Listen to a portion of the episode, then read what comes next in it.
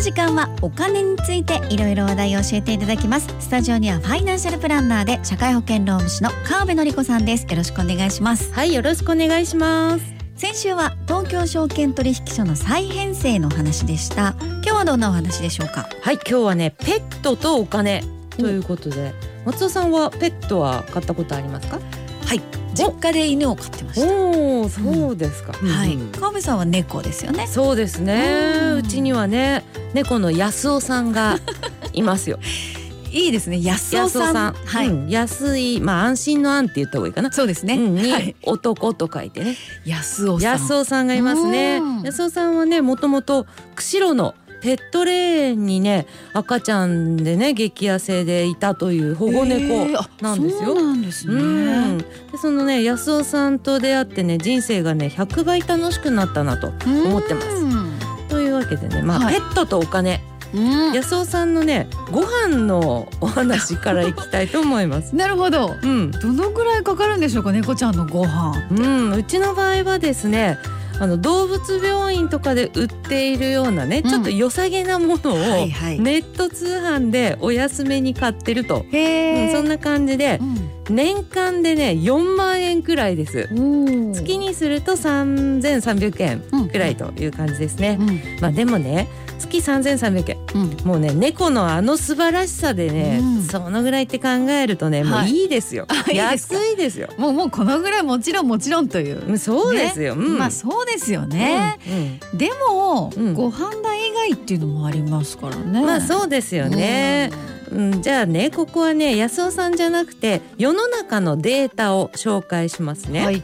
ペット保険最大手アニコム損害保険っていうのがありましてねそこの調査なんですがはい。犬にかかる年間費用いきますよ。うん。約34万円というデータですよ。そして猫いきます。はい。猫は約16万円、うんやっぱ結構ですよね、うんうん。だって病院代とかかかったらすごそうですよ。確かにそうなんですよね。そこはね、うん、この中にはねやっぱりあの治療費っていうのも含まれてましてね。はい。犬でね年間6万ちょっと入ってました。そして猫で年間3万2千円近く入ってますね、うんうん。うん、やっぱりそれがあるとね結構いきますよね、うんこれあるとなしだったらだいぶ違いますねそうですよね。今の金額うん、犬6万ちょっとですもんね。はでね実はねうちの安尾さんも先月いはい。夜中やっている動物病院にタクシーを飛ばしていくというね事件がありましたね。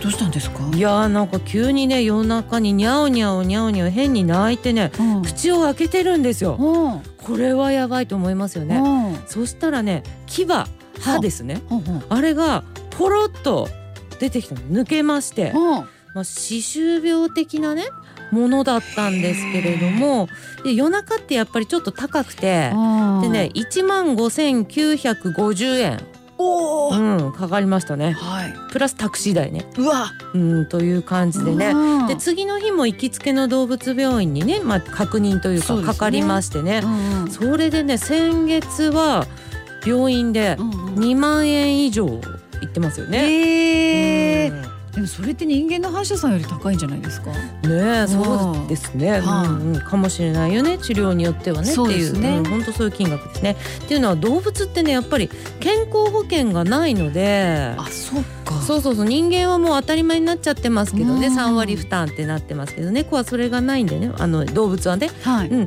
であの高額療養費っていうのもないんで。うん。だから何かあったらすごいかかるよってなりますよね。そうですね。で前にね飼っていた猫さんは、うん。あの誤飲で間違えてね飲んじゃってね。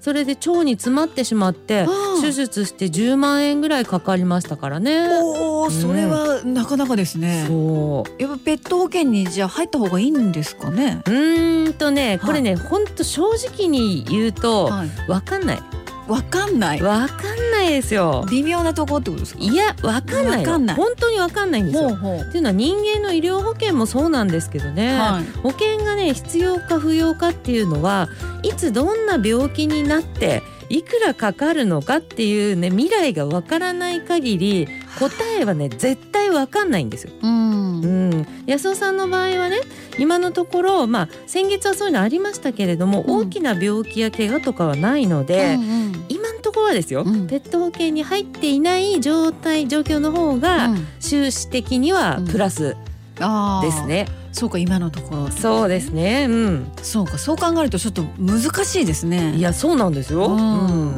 まあさっきね発表したデータあるじゃないですか。はい年間ね犬34そして猫16万ですね。はいこれあのペット保険をやっている会社の調査ですしね。うんペット保険の比率がまあ結構高いんですよね。ほんほんで犬は4万7千円ぐらい。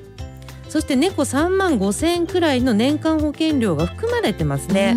あ何頭かっていうのはデータに書いてなかったんですけどね。はいまあ猫飼ってる人犬飼ってる人でこのぐらい保険料かかってるんで安いとは言えない微妙な金額ですよねそう。まい金額というかね。うんだから確率は超高くないけれど何かあって何十万払うのか、うんうん、病気や怪我もしないかもしれないけれど毎年数万円の保険料を払うのかとそういう感じになってくるんですよね。まあ私は何かあったら、まあ、自腹でね結結構払うぞっていうつもりでい入ってないですけどね。うんわまあわかんないっていうのはそういうとこここですよね。そうです、うんでこれどっちにしてもじゃあペットの医療はお金かかるっていうことですそうかね。もうそれだけはその通りということですよね、だからあの繰り返しになりますけれども年間数万円の保険料をうん。もう難なくですよ、はい。払えるか。うん。または何かあったらその時は何万円何十万円っていうのを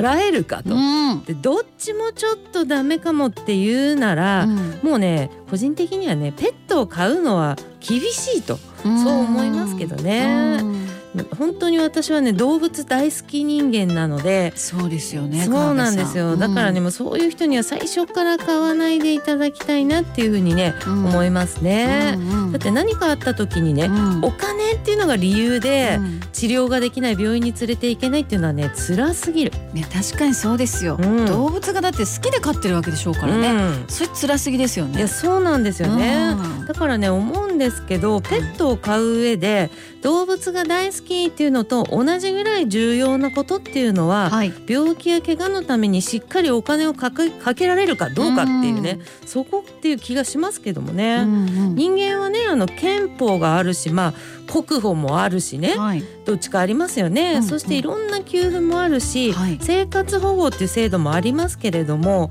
ペットには公的なものは何もないですからね。かそうですよね、うん最後まで責任を持ってとかって言いますけど、うん。その中にはお金の面での責任っていうのもあるよってことですね。本当にそう思いますね。うん。もうねお金って書いて責任って読んでほしい時って結構ありません？あーでもそう責任と書いてお金って読むかな？どっちも。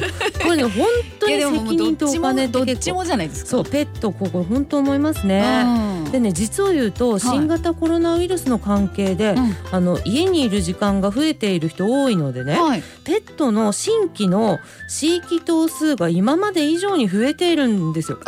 家にいる時間長いからちょっとペットをそう迎え入れようっていうそう。なんです。ね。うん。で全国犬猫飼育実態調査っていうのがありまして前年比で去年15%増加っていうことなんですよ。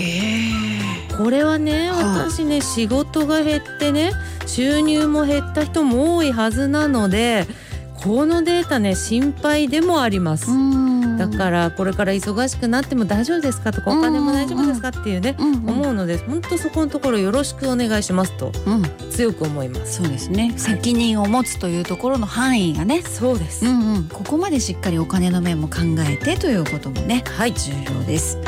今日はペットについてのお話、フうん、ァイナンシャルプランナーで社会保険労務士の川辺典子さんありがとうございました。はい、ありがとうございました。